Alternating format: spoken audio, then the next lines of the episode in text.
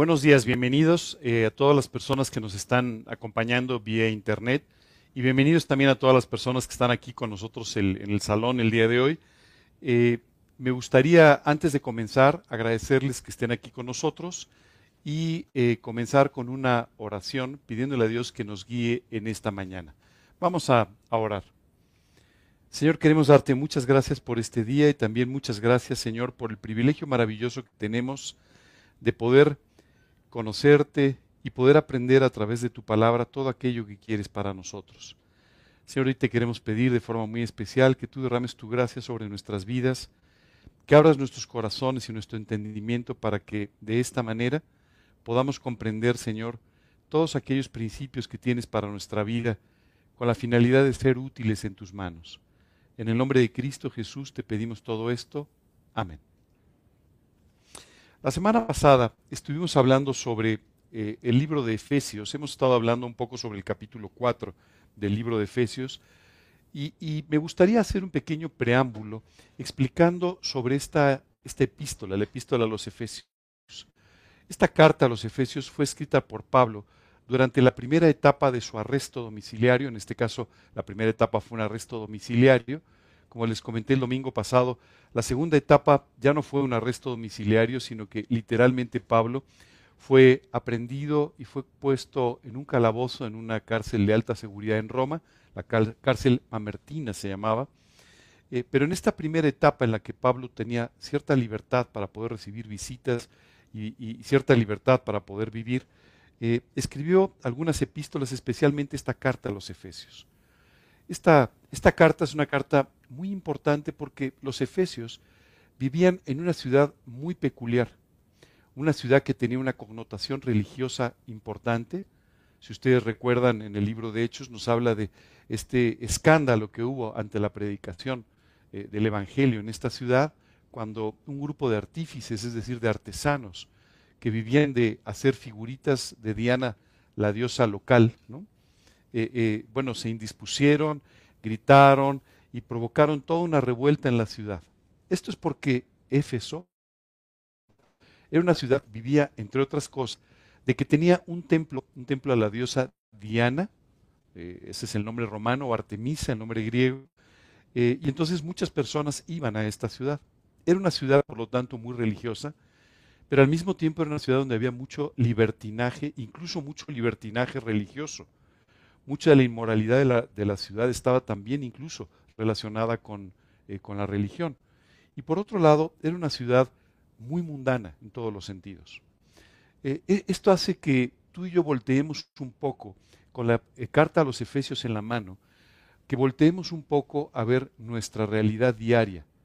Vivimos en un mundo así, es decir, un mundo que a pesar de que está lleno de muchísimas religiones, tiene mucha más mundanalidad incluso mucha más inmoralidad abierta de lo que muchas veces podríamos imaginar. Así es que esta carta a los Efesios es una carta donde Pablo se dirige a los creyentes de este lugar para explicarles cómo en medio de toda esta situación tan compleja, ellos podían vivir en una forma correcta espiritualmente y en una forma moralmente correcta también. Pero para ello, Pablo les da ciertas indicaciones de cómo vivir. Por eso es que esta carta a los Efesios es tan actual para ti y para mí, porque vivimos en un mundo muy parecido a lo que enfrentaban los creyentes de Éfeso. Y estos, todos estos comentarios de Pablo son muy importantes para que tú y yo los podamos tomar en cuenta. La semana pasada hablamos de cómo Pablo hablaba de este llamado de nuestra vocación o nuestra vocación. Y en realidad tú y yo hemos recibido una vocación de parte de Dios. La vocación de servirle, la vocación de predicar el Evangelio, la vocación de hablar de Cristo con otras personas que lo necesitan. Muchas veces, sobre todo en el mundo actual, tenemos un poco la, la idea de que la predicación del Evangelio es para los pastores, para los misioneros, para los maestros y algunas otras personas, ¿verdad? Que sirven con todo su tiempo o que sirven de una manera especial. Quiero decirte que esto es un error de concepto. Dios nos ha llamado a cada una de las personas que le hemos entregado nuestra vida a Cristo a servirle con todo nuestro corazón. Sabes, hay una expresión muy peculiar que a mí en lo particular no me gusta mucho. Hace poco una persona se acercó y me dijo, oye, tú estás sirviendo como pastor. Y, sí, sí, sí. Me dijo, entonces, ¿pero tú estás de tiempo completo? Y le dije, la respuesta es sí, pero la respuesta a tu pregunta es no. Y me dijo, "Ah, no entiendo nada. Y le dije, mira, yo no dedico, eh, yo, no, no eh, tengo además una tarea secular que paga mis cuentas, pero la realidad es que si tú me preguntas si de tiempo completo estoy sirviendo al Señor, te diría que sí, francamente sí, porque eso es lo único que me interesa. Quiero decirte que cada uno de nosotros creyentes somos llamados de esta manera, independientemente de las actividades que tengamos en nuestra vida, a servir con todo nuestro tiempo y a servir con todo nuestro corazón al Señor Jesucristo. El único motivo por el cual tú y yo seguimos todavía en esta vida es porque Dios aún puede usar nuestra vida para predicarle a otras personas. Si no, no tendría mucho sentido que tú y yo siguiésemos aquí cuando tenemos el cielo esperándonos. Una pregunta a los que están aquí con nosotros. Levante su mano, ¿quién preferiría estar en el cielo? Ok, bueno. Pues no, no, no veo a nadie que se quiera quedar, así es que eh, eh, la realidad es que, por supuesto, Dios, Dios nos tiene todavía en esta tierra porque todavía quiere usar nuestras vidas. Esta es la vocación a la que hemos sido llamados, decía el apóstol Pablo.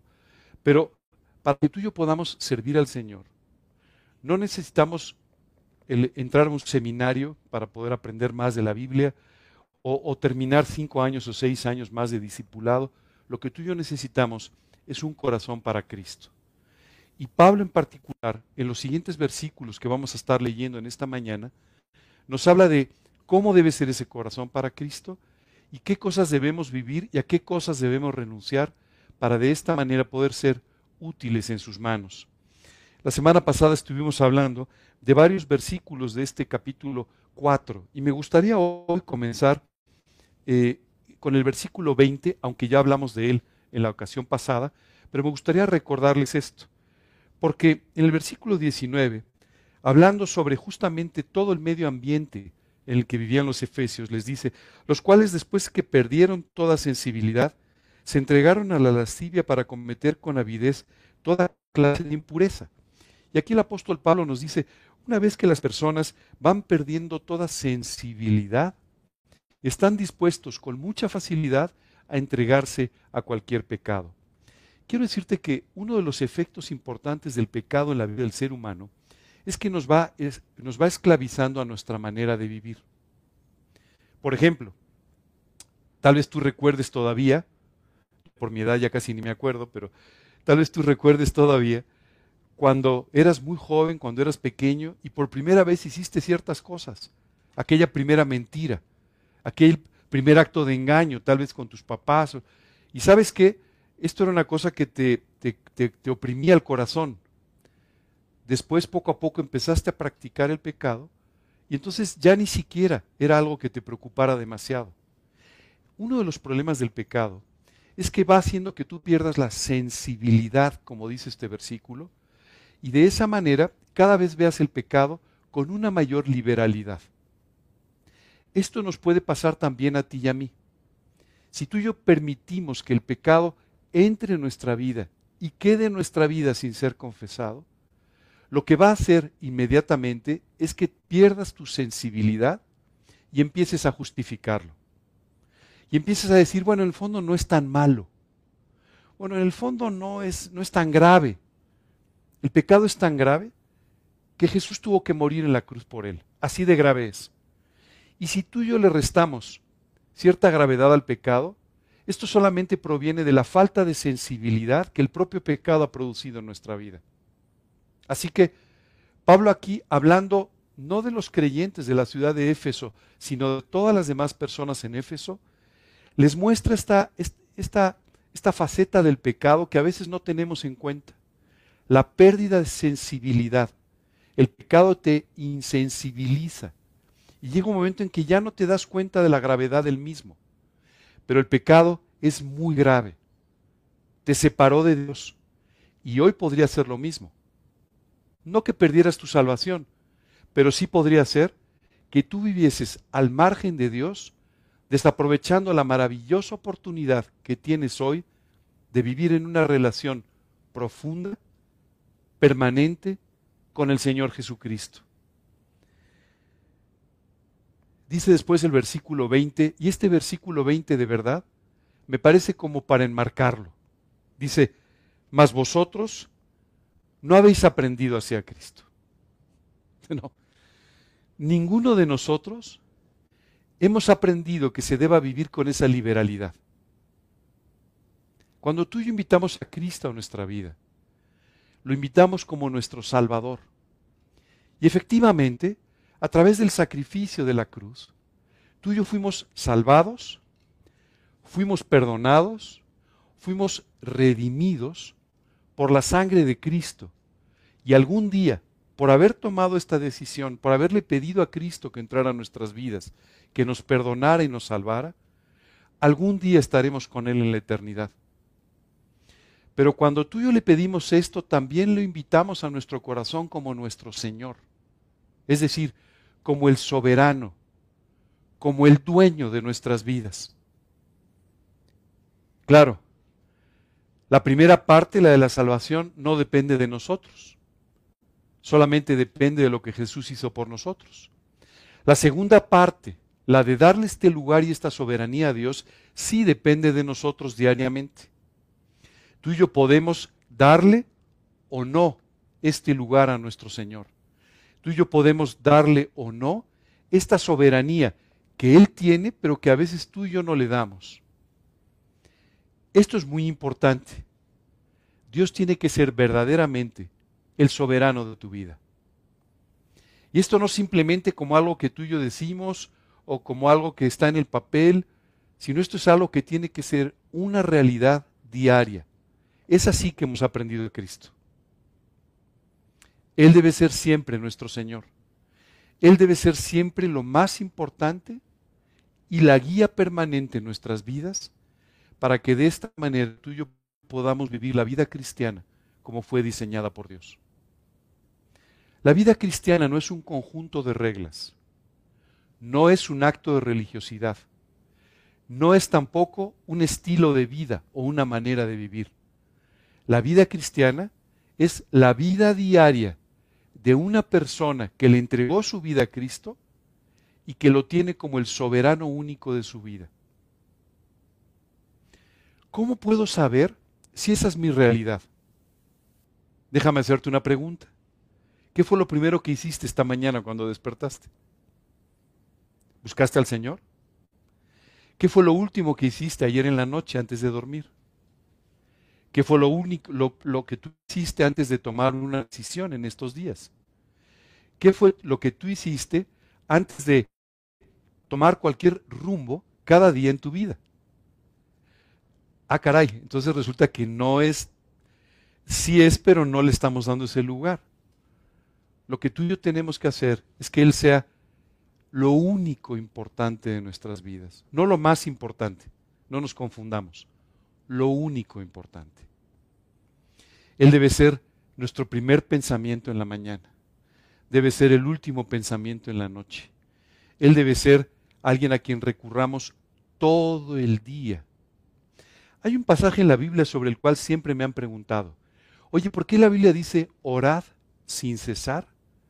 Cuando sin embargo tú y yo tenemos muchísimas actividades todos los días. Tenemos que estar haciendo muchas cosas, tenemos que ir a nuestro trabajo, tenemos que cumplir con nuestras responsabilidades, tenemos incluso que cumplir con responsabilidades cristianas. ¿Cómo puedo entonces estar orando todo el día? Pero Dios nos enseña que nuestra comunión con Dios tiene que ser permanente todo el día, manteniéndonos en este espíritu de oración que nos lleva a buscar su rostro en cada momento del día durante todos los días de nuestra vida. Esto es tener a Dios como nuestro Señor. Esto es tener a Dios como nuestro soberano. Si esto no está sucediendo de esa manera, significa que hay áreas, momentos, situaciones de nuestra vida que todavía deben ser puestos a sus pies para que Él gobierne toda nuestra vida. Qué increíble.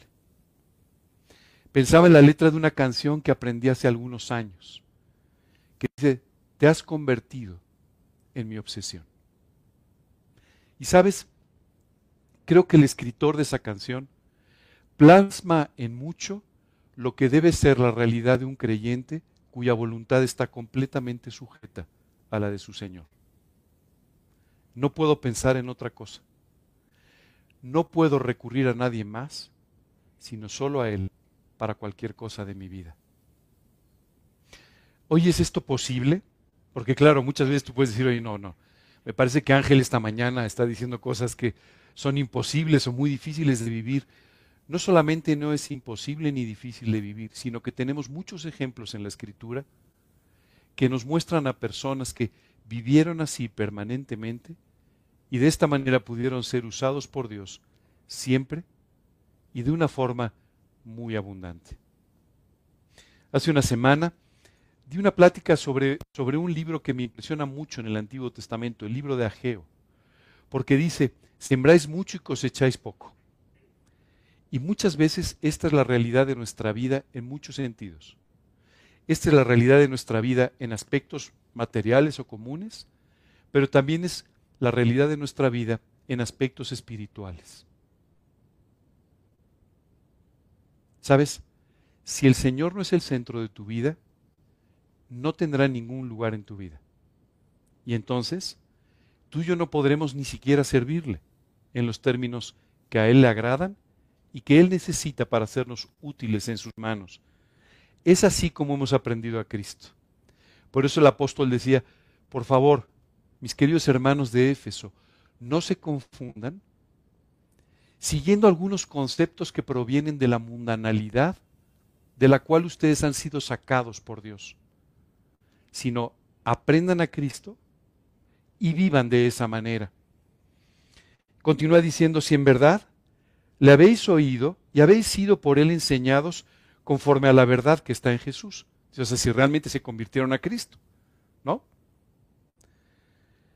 En cuanto a la pasada manera de vivir, dice, despojaos del viejo hombre que esté aviciado conforme a los deseos engañosos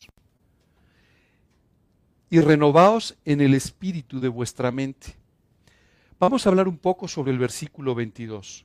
Dice, en cuanto a la pasada manera de vivir, despojaos del viejo hombre que está viciado conforme a los deseos engañosos. La Biblia nos dice que cuando tú y yo invitamos a Cristo a nuestra vida, literalmente volvemos a nacer. Los seres humanos somos un alma, tenemos un alma, nuestra alma es todo lo que somos, lo que pensamos, lo que sentimos, nuestras ideas. Esta es nuestra alma. Tenemos un cuerpo, este vehículo que nos transporta por esta vida, que algún día cambiaremos por un cuerpo glorificado para toda la eternidad. Y tenemos un espíritu que es el que nos permite poder tener relación con Dios.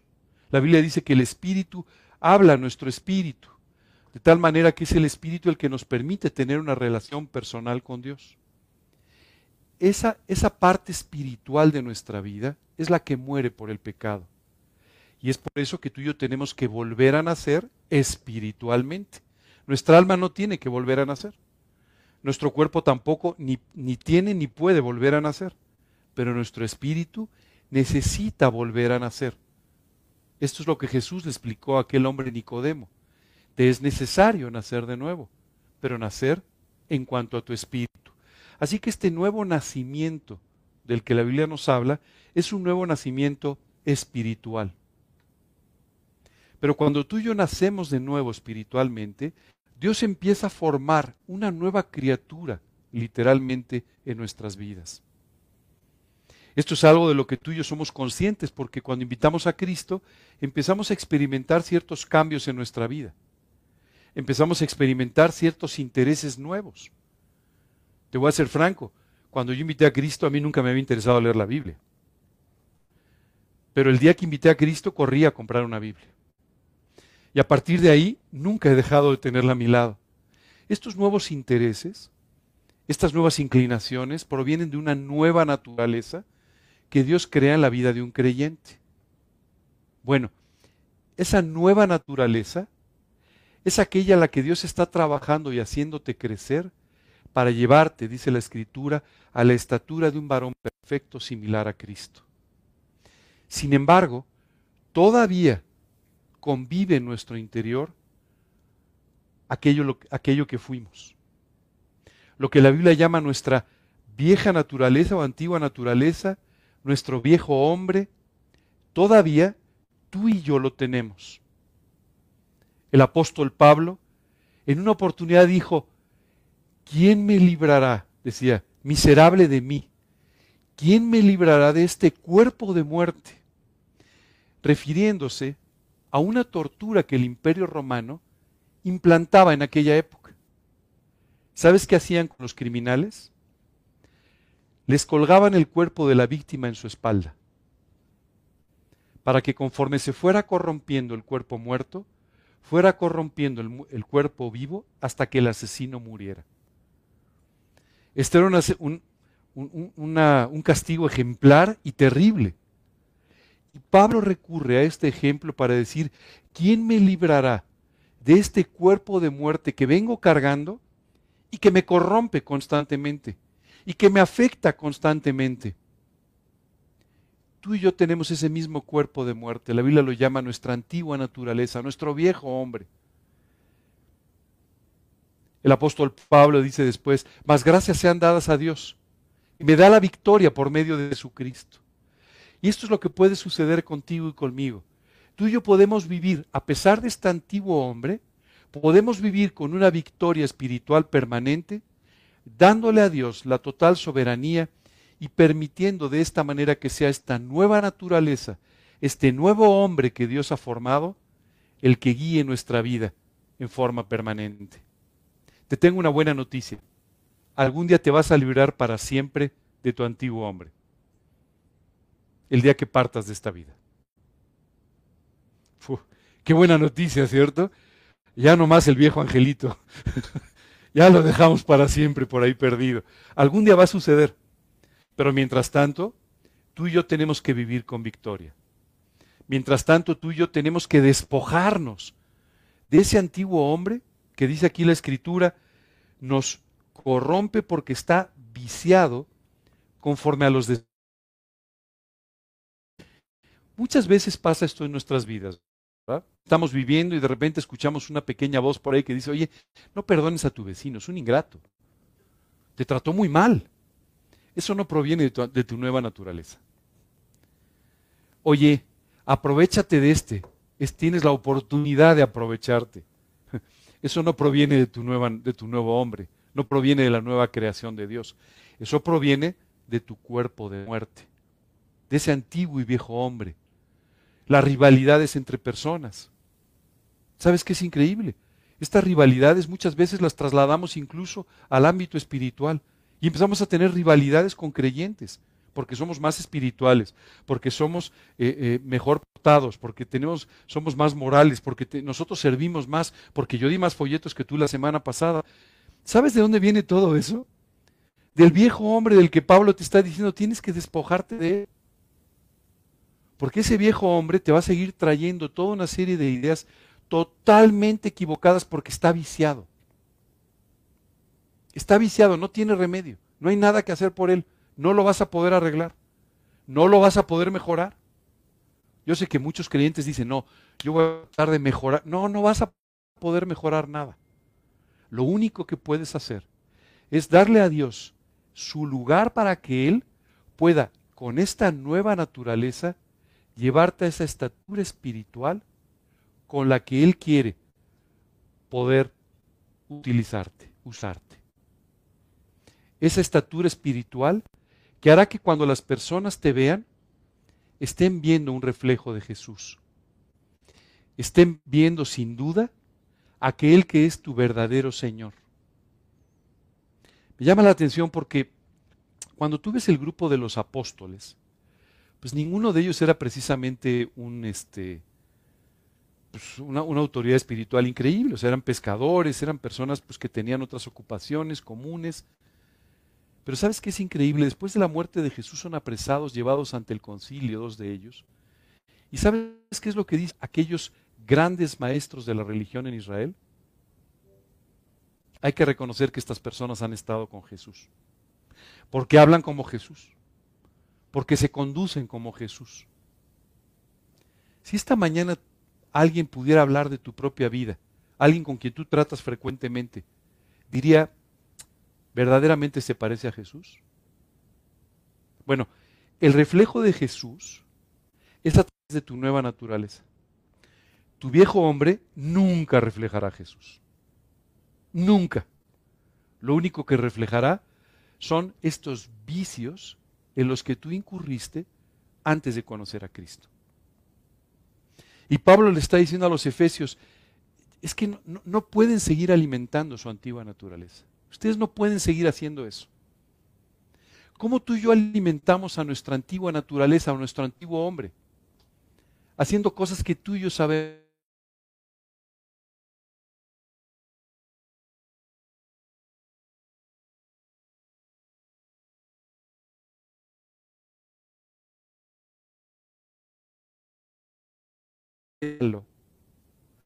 Cada vez que tú digas qué tiene de malo, tienes que pensar que esa actitud está equivocada. La primera pregunta que tú y yo nos tenemos que hacer no es qué tiene de malo, sino ¿agradaría esto que estoy haciendo, pensando, diciendo a mi Señor? ¿Será algo que traiga gloria a su nombre? Si la respuesta es no, entonces tú tienes que dejar de hacer, pensar o decir aquello que tienes en mente, porque quiere decir que esto proviene de tu antiguo hombre, viciado conforme a los deseos engañosos. ¿Por qué dice viciado conforme a los deseos engañosos? Porque nuestros deseos nos engañan, ¿te has dado cuenta? Tú y yo tenemos ciertos deseos y pensamos que a través de ellos vamos a ser felices. O nuestra vida va a mejorar, pero no es así. Lo que nos encontramos después son las consecuencias de haber participado en esos deseos engañosos simplemente en nuestra propia vida viendo los resultados equivocados. mientras tu antiguo hombre te está diciendo, no hombre, haz esto porque con esto te la vas a pasar genial. Vas a ser feliz. Con esto vas a ser más importante. Al hacerle caso poco después te das cuenta que no fue así. Lo único que hizo fue destruir tu vida. Destruir áreas de tu vida que Dios ya había formado. Continúa diciendo, y renovaos en el espíritu de vuestra mente. Y esta parte es importantísima. La Biblia habla de una renovación y no es el único lugar, esta epístola a los Efesios. En varias de las cartas Pablo, nos habla de la renovación de nuestra mente, de la renovación de nuestro entendimiento. ¿Sabes? Nuestra mente tiene que ser hecha nueva. Renovar significa hacer nuevo. No significa mejorar un poco lo pasado, sino hacer nuevo. Nuestra manera de pensar es una manera de pensar equivocada. Si tú no crees lo que te estoy diciendo, te invito a que te des un paseíto esta mañana por cualquier calle de esta ciudad y te darás cuenta de a dónde nos ha llevado nuestra manera de pensar. A cometer innumerables errores como personas y como sociedad. Innumerables errores. Construimos relaciones equivocadas. Construimos situaciones totalmente equivocadas porque pensamos en forma equivocada. ¿Cómo puedes tomar una buena decisión si tu manera de pensar es equivocada? No hay forma. Una vez una persona se acercó conmigo y me preguntó, oye, ¿cómo puede uno tomar buenas decisiones? Le dije, no concentrándote en las decisiones, sino en el proceso de toma de decisiones. Si el proceso de toma de decisiones es correcto, tomarás decisiones correctas normalmente. ¿Y cuál es ese proceso de toma de decisiones? Haciendo a un lado tu propia voluntad, negándote a ti mismo y buscando a Dios para que sea Él el que te muestre y te guíe en su voluntad y así no en la tuya.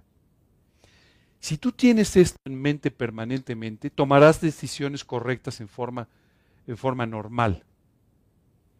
Si tú tienes la palabra de Dios en tu mente, si tú tienes los principios de la escritura en tu mente, tomarás decisiones correctas en forma regular.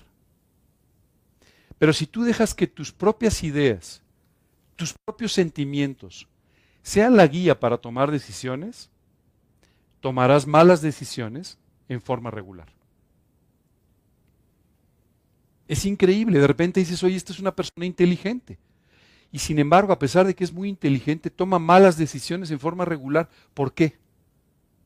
Ah, porque tú y yo tenemos que separar claramente lo que es la inteligencia de lo que es la sabiduría.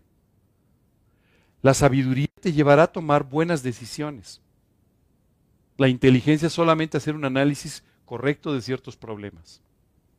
¿Cuál es la diferencia entre una cosa y otra?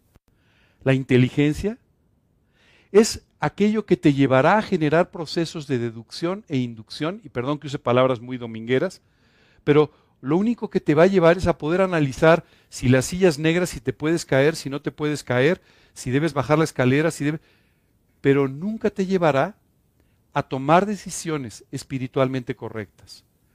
sabiduría, sin embargo, es aquello que te va a llevar por tu temor de Dios a tomar siempre decisiones correctas. Oye, mira, te voy a decir una cosa, en la inteligencia podemos trabajar muy poco, hay unos más inteligentes y otros menos, ¿verdad? Yo estoy convencido que no voy a ganar un premio Nobel el año que viene. Tal vez yo no soy una persona suficientemente inteligente para ello, o no he dedicado mi atención para cosas así. Pero mi mayor preocupación es poder vivir con la sabiduría necesaria para tomar buenas decisiones siempre en mi vida.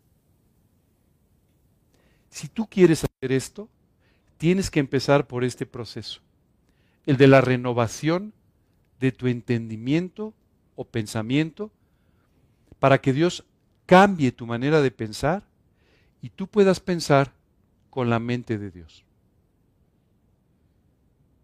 ¿No te parecería maravilloso esto? Dios no se equivoca jamás. Y Dios siempre actúa con su sabiduría que implica que Él sabe por su presencia lo que va a pasar más adelante. Y siempre tiene la mejor decisión. Y siempre tiene el mejor consejo. ¿No te gustaría que así fuera tu vida? Bueno, pues te tengo una buena noticia. Si Él es tu soberano y tú recurres a Él para tomar las decisiones, tú estarás participando del gran privilegio de vivir conforme a la mente de Dios. Esa es la sabiduría. Por eso dice la Escritura, el principio de la sabiduría es el temor de Dios. Esto es lo que te lleva a vivir con sabiduría. No importa si eres poco inteligente. No importa si, no importa si nunca pudiste aprender a hacer ecuaciones o si nunca pudiste aprender algo de química. da igual. No importa si eres muy, muy inteligente o poco. Lo que sí es importante y va a moldear tu vida es la sabiduría. Y esto empieza con la renovación de tu entendimiento. Dios tiene que hacer nueva nuestra forma de pensar, porque nuestra forma de pensar está equivocada, está muy viciada, se basa en prejuicios, se basa en sentimentalismos, se basa en muchas cosas que al final solamente nos llevan a, a decidir equivocadamente. ¿Te has dado cuenta la cantidad de prejuicios que tú y yo tenemos? ¿Alguna vez has pensado un poquito en eso? ¿No? Bueno, te voy a ayudar a pensarlo esta mañana. Ya que estamos en una plática muy suavecita y eso, vamos a platicar de eso. ¿Sabes? Tú y yo conocemos una persona y en cuestión de unos segundos ya tenemos toda una idea en nuestra mente de cómo es. Ni abrió su boca. No sabemos lo que piensa, pero ya inmediatamente empezamos a prejuiciar a esa persona y esto cambia por completo nuestra actitud para con ella. Estos prejuicios que te estoy describiendo hacia una persona son prejuicios que a veces tú y yo tenemos hacia una persona, hacia un grupo, una filosofía, hacia una ciudad. ¿Cuántas veces la gente te dice, ¿de dónde es? No, es de Monterrey. Ah, seguro es un poco tacaño. O sea, no, ¿me entiendes? Eso es un prejuicio. Te estoy poniendo una cosa muy burda. Si hay alguien que nos está escuchando de Monterrey, no, no pienso eso, ¿eh? no se preocupen. Pero lo que te quiero decir es que tú y yo muchas veces tenemos estas ideas preconcebidas de un lugar, de una persona, y esto, esto nos lleva a tomar decisiones. Por supuesto, todas equivocadas. Hay muchas cosas que tú y yo aprendimos desde niños y que nos enseñaron a ser prejuiciosos. ¿Te acuerdas lo que escuchaste de niño? Piensa mal y acertarás. Eso es un prejuicio. Entonces empiezas a pensar mal de cualquier persona que te presentan o de cualquier situación que te presentan. Y tú puedes decir, bueno, pero eso no es muy importante. ¿No es muy importante? Déjame y te cuento una cosa. ¿Tú sabes por qué sufrimos como locos en esta vida? Por muchas cosas que jamás suceden. Pero piensa mal y acertarás. ¿No? Hay muchas cosas en tu vida, muchos problemas, por los cuales hoy estás preocupado que jamás sucederán. Decía un famoso escritor, he tenido muchos problemas en mi vida, 80% de los cuales jamás sucedieron. Esos prejuicios te llevan a tomar estas actitudes totalmente equivocadas hacia la vida. Y sufrimos lo que no deberíamos sufrir. Sufrimos de más. Esa es la realidad. Hace muchos años, recuerdo que un amigo empezó a preocuparse muchísimo. Un día nos vimos y me dijo, estoy convencido de que mañana me van a echar de mi trabajo. Y este es un trabajo al que yo he dedicado muchos años de mi vida. Le dije, pero ¿por qué piensas eso? No, yo tengo, estoy seguro. Por la forma en la que me saludó mi jefe el otro día. Por la forma en la Solo te quiero decir que su preocupación, dos semanas después lo llevó a un hospital psiquiátrico. A ese nivel entró en una profunda ansiedad que no podía ya ser controlada sino a través de un tratamiento profesional. Por supuesto, tuvo unos días en los que estuvo fuera de su trabajo para que al regresar le avisaran que lo acababan de promover a un puesto mejor. ¿Sabes una cosa? Esta, esta es la manera de pensar que tú y yo tenemos. ¿No te da verdaderamente, no te da ya ganas de dejar a un lado toda esta manera de pensar tan equivocada? ¿No quieres ya de una, de una vez por todas empezar bien a, a ver bien a la gente en lugar de verla mal? Déjame ponerte otro ejemplo. A lo mejor te pasa. Oye, me empezó a doler algo. Y rápidamente, seguro me va a pasar algo malo. Seguro debo tener tal enfermedad. Seguro, el otro día una persona me dijo, oye, me van a hacer un examen.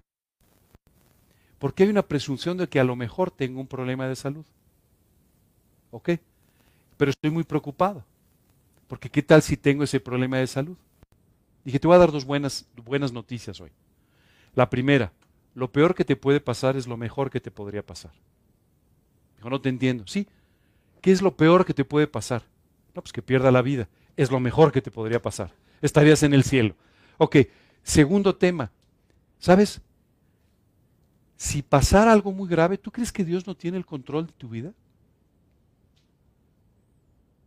Dice la escritura, yo sé los pensamientos que tengo acerca de vosotros, pensamientos de paz y no de mal, para daros el fin que esperáis. ¿No vale la pena que dejemos de pensar mal y empecemos a pensar bien? Hay una expresión en la Biblia que es maravillosa y que la Biblia menciona como uno de los frutos del Espíritu Santo, uno de los frutos que tú y yo recibimos cuando invitamos a Cristo a nuestra vida. Se llama benignidad. Seguro cuando pasaste por todos los frutos dijiste amor, gozo, paz, paciencia, benignidad. Y la benignidad como que la pasaste entre dos comas y no te dio mucha... La benignidad es una actitud, una posición que tú y yo tenemos, que nos lleva a pensar siempre bien. Dios es benigno, ¿sabes? Y Dios quiere que tú y yo seamos benignos. ¿Qué significa la benignidad? pensar bien.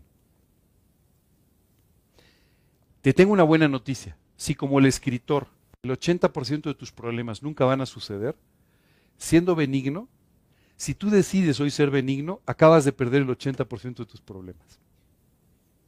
¡Wow! ¡Qué noticia! O sea, te acaba de cambiar la vida, ¿cierto? Solamente pensar bien. ¿Por qué tú y yo podemos pensar bien? ¿Cuál es la base para pensar bien? No se trata de que tú y yo nos inscribamos al club de los optimistas, ¿no? O sea, no se trata de eso. Se trata de que tú y yo leamos la palabra de Dios y confiemos en lo que dice. ¿Sabes qué dice la Biblia? Porque Dios es bueno y su misericordia para siempre. Si tú aprendes este versículo y si tú lo crees en tu corazón, empezarás a ser benigno, a pensar con benignidad si Dios es bueno y si su misericordia para contigo es permanente, ¿hay algo de lo que tengamos que preocuparnos? Entonces empieza a pensar bien. Este es tiempo, mis queridos amigos, de permitirle a Dios que renueve nuestra manera de pensar, que nos haga benignos, que nos quite los prejuicios, que nos empiece a, a permitir ver la vida y a las personas a través de sus ojos y no de los nuestros. Esta renovación de nuestro entendimiento, esta nueva manera de pensar, transformará nuestra vida por completo. Oye, Dios quiere hacernos felices? Sí. Oye, ¿Dios va a quitar todos nuestros problemas? No. Pero si tú aprendes a pensar correctamente con benignidad y a buscar a Dios en tu vida, tu visión de los problemas y de las circunstancias cambiará dramáticamente. ¿Sabes? Una vez una persona se acercó conmigo y me dijo, oye, estoy leyendo la carta, la carta de Santiago. Y ahora sí que no entiendo nada. dije, pero ¿por qué no entiendes nada? A ver, dice, cuando os halléis en diversas pruebas. Pues ¿cómo voy a estar gozoso en medio de las pruebas? si tengo una serie de problemas, ¿cómo puede ser que yo esté gozoso? La respuesta es siendo benigno. Si tú piensas con benignidad, dirás, estas pruebas para mi bien. Dios está atrás de lo que está pasando. Dios tiene el de lo que está pasando y su misericordia siempre. Así es que Él siempre problemas y expresa su bondad a través de los problemas. Es por eso que tú y yo podemos tener sumo gozo cuando estamos en las pruebas. Si no, pues esto es imposible. O sea, si no sería un acto de masoquismo terrible, ¿no? Sí, sí, que me duela más. O sea, no, no. Por supuesto que no. Pero cuando tú y yo pensamos con unidad, las pruebas, la vida, las personas se ven de una manera diferente. ¿Has oído esa expresión que dice, cuando alguien está enamorado todo lo ve de color de rosa? Yo te invito esta mañana que, enamorado del Señor, y permitiéndole que transforme tu mente, le permitas que te dé una visión color rosa o azul o el color que Dios diga sobre nuestra propia existencia. Esto cambia por completo la vida de un creyente. Esto es lo que permite que las personas puedan ver el reflejo de Cristo. Tu santidad, tu actitud hacia las pruebas, tu actitud hacia la vida. Si tú crees que no es así, te invito a que tomes un taxi saliendo de aquí. Al azar, el que gusta. Y empieza a platicar con el taxista. ¿Qué tal? ¿Cómo está todo? Puf, complicadísimo. Uf, la economía. Uf, el tráfico. Uf, el otro. ¿Esa es nuestra actitud? Los seres humanos tenemos o esa actitud o la actitud de aislar todo y no pensar en nada. La de los optimistas. Pero no, no, Dios no te está llamando a ninguna de las dos. Te está llamando a una actitud realista basada en los principios. Sí puedo confiar, sí me puedo gozar en las pruebas porque Dios es bueno y su misericordia para siempre. Entonces, no, no, no es un acto de optimismo. No es negar la realidad o negar los problemas. Es saber quién tiene el control de nuestras vidas y hacia dónde está tratando de llevarlas. Continúa diciendo, y vestíos del nuevo hombre. Dice, oye, quítate ya esto que te viene, que vienes cargando. Y dice, y vestidos del nuevo hombre, creado según Dios, en la justicia y santidad de la verdad. Estas son las características del nuevo hombre. Primero, diseñado, creado por Dios, hecho en justicia y además santidad en la verdad. Así es como se ve nuestra nueva naturaleza. Así es como se ve un creyente que está viviendo para Cristo. Santidad, justicia, reflejos de Cristo. Esta mañana me gustaría invitarlos a que se pongan delante de un espejo. De preferencia espiritual, porque los otros espejos a mí no me gustan mucho, se ve un gordito, se ve, se ve las canas. Pero Pónganse por un momento delante de esta imagen de un espejo espiritual. ¿Realmente así están viviendo? ¿Realmente tienen gozo en los problemas? ¿Realmente ven la vida como estamos hablando ahora? ¿Realmente están viviendo en santidad? hay una imagen que a mí siempre se me ha quedado muy grabada. Cuando Dios le ordena al pueblo de Israel que construya el tabernáculo, les da también instrucciones sobre cómo debían ir vestidos los sacerdotes. Los sacerdotes iban vestidos con un efod de lino, iban vestidos de blanco, pero tú sabes que traían una lámina puesta en la frente. ¿Sabes qué decía esa lámina? Santidad a Dios. Yo muchas veces me he puesto a pensar, ¿qué sería encontrarme con uno de estos sacerdotes quien, independientemente de su aspecto, de cómo fuera, lo primero que me permitía ver de su vida era un letrero diciendo santidad a Dios. Quiero decirte que aunque tú y yo no lo traigamos puesto como una laminita en la frente, cuando tú y yo vivimos en santidad, esto es lo primero que las personas pueden ver de ti y de mí. ¿Qué significa vivir en santidad? Significa vivir en una total y absoluta entrega a Dios que le permite a Él que lo reflejes en forma permanente. Santidad significa que Él es el verdadero soberano de tu vida y que tú has dejado atrás no solo tu viejo hombre, pero también tu propia, eh, tus propios planes, tu propia voluntad para solamente vivir conforme a la suya. Cuando tomamos estas decisiones, no necesitamos la lámina. La gente desde lejos podrá decir, realmente se parece a Jesús. Hace años recuerdo que eh, me invitaron a una universidad a que compartiera el mensaje del Evangelio. En esa universidad había, ese día había muchos jóvenes, compartí un mensaje de Cristo y algunas de estas personas tomaron una decisión por Cristo.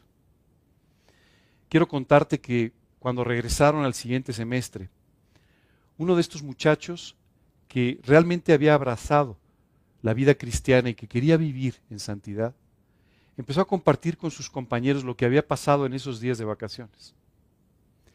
Y muchos de sus compañeros empezaron a rechazarle, no, no, te estás volviendo loco con todas estas cosas. Pero una joven lo veía y dijo, así hicieron con Jesús. Así hacían con sus apóstoles. Este chico realmente está siguiendo a Cristo. Hoy esta jovencita es una mujer casada con una familia que sirve al Señor. ¿Sabes? Ese reflejo de Cristo es algo que nos invita. Invita a la gente a que venga a verte. Invita a la gente a preguntarte, oye, ¿por qué vives así?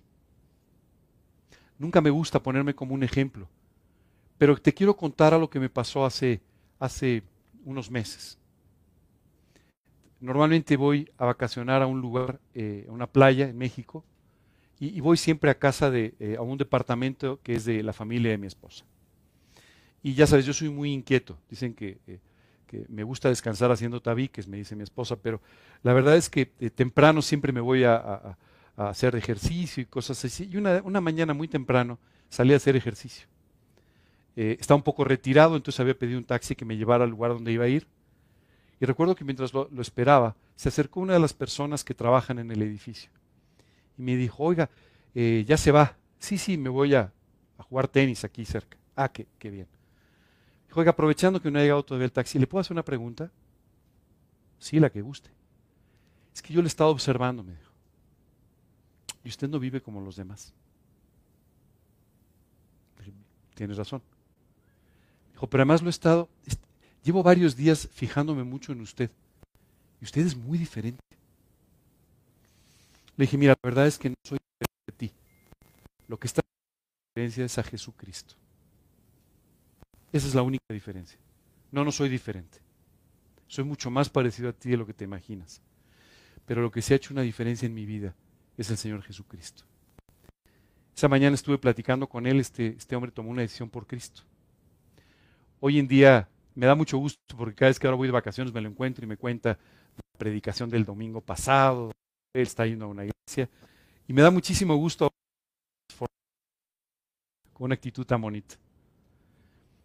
Esa mañana mientras me iba, después de haber hablado con él, me iba al lugar donde iba a hacer ejercicio, yo venía pensando y decía, Señor, ¿por qué alguien te puede ver sin tratarte desde lejos y verte diferente?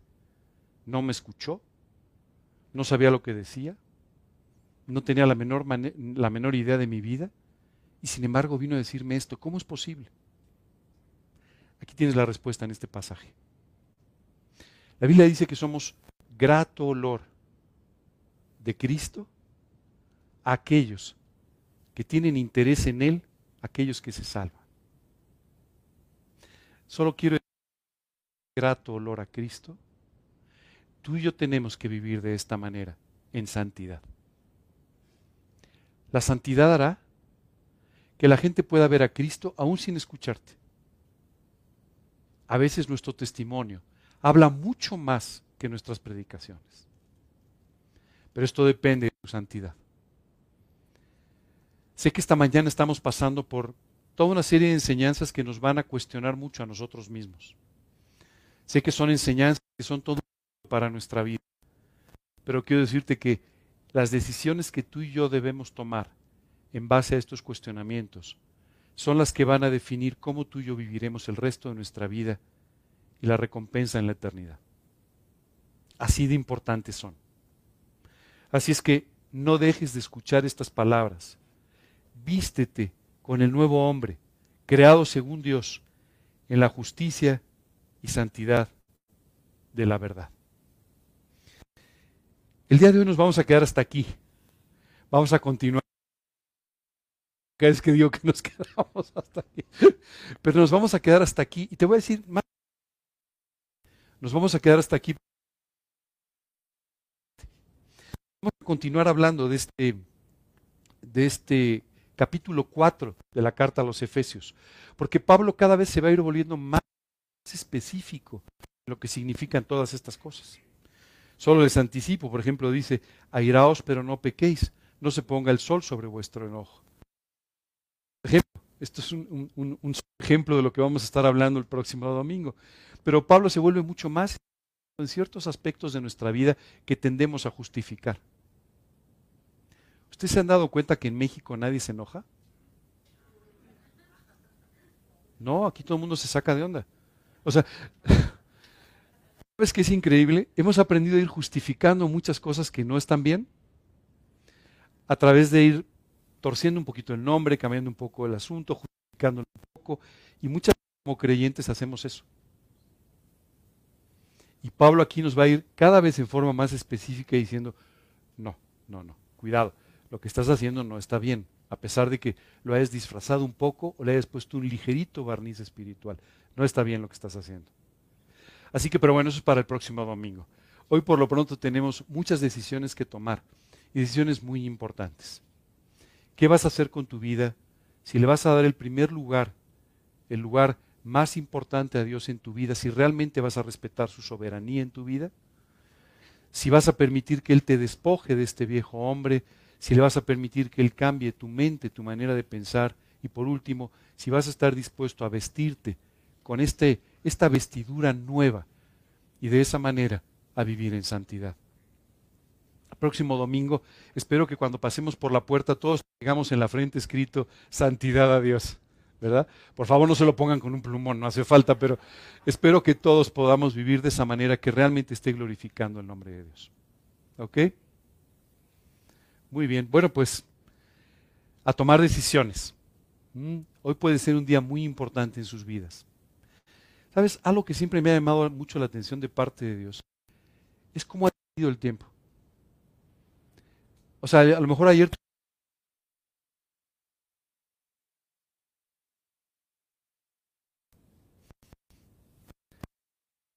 es el día. Que es que cuando nosotros no reaccionamos correctamente ante las enseñanzas de Dios, empezamos a olvidarlas. Y al olvidarlas empezamos a justificar nuestra manera actual de vivir.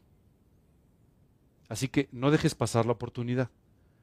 Porque es una gran oportunidad cuando Dios enciende la luz, así como me hicieron a mí, te enciende la luz y entonces te muestra dónde estás y cómo estás. Esa es una oportunidad maravillosa que no debes dejar pasar. Hoy dale gracias a Dios por haberte mostrado dónde estás y las decisiones que debes tomar. Tómalas y tu vida va a cambiar.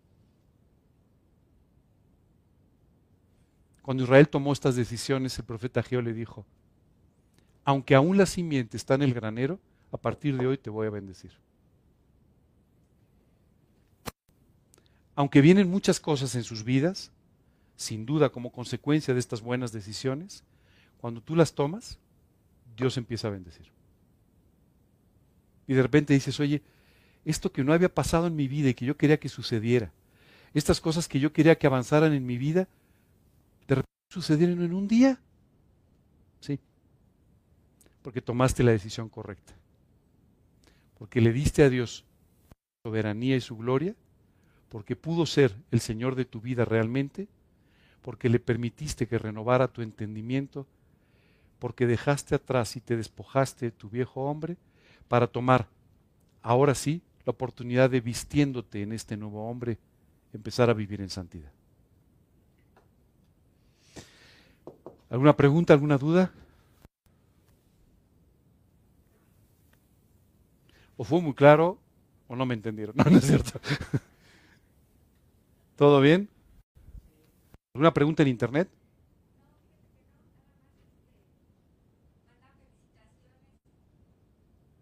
por, mi cumpleaños o algo, pero no es mi cumpleaños todavía. Vamos a terminar con una oración. Después de orar nos despedimos de nuestros amigos que están en otro lugar viéndonos por internet. Y si hay alguna otra pregunta o con todo gusto la, la comentamos. ¿Parece bien? Vamos a orar. Señor, cuántas gracias te damos de verdad por la claridad de tu palabra. Es increíble, Dios, como cuando nosotros abrimos la Biblia con una actitud correcta, tú nos puedes enseñar tanto nos puedes mostrar tantas cosas, nos puedes guiar a toda la verdad. Señor, de verdad, ¿cuánto te agradecemos por todo esto? Porque a veces vivimos en tanta confusión, sin darnos cuenta de muchas cosas, pero tú eres claro y maravilloso, Dios. Hoy queremos pedirte que tú nos permitas vivir bajo tu soberanía. Señor, que tú seas de verdad, en forma real, nuestro Señor, nuestro soberano. Te queremos pedir, Señor, que tú nos lleves a poder disfrutar de esta nueva creación que tú has hecho en nuestras vidas y a vivir plenamente en santidad. Te pedimos, Señor, que tú nos enseñes a no alimentar nuestra antigua naturaleza, ni a vivir bajo los deseos, bajo las tentaciones que provienen de esa antigua naturaleza que todavía está en nosotros, sino que nos lleves, Dios, a través de la renovación de nuestro entendimiento, a pensar de otra manera, a pensar con tu mente, Señor, con tus principios, y de esta forma viviendo en santidad, poder ser útiles en tus manos.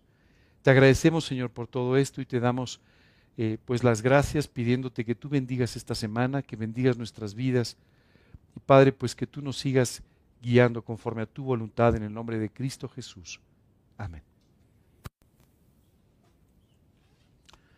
Muy bien, pues eh, muchas gracias a todas aquellas personas que nos están viendo por internet.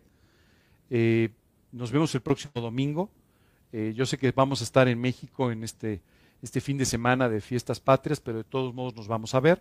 Así que eh, les mando un abrazo, que Dios los bendiga, que tengan un gran fin de semana.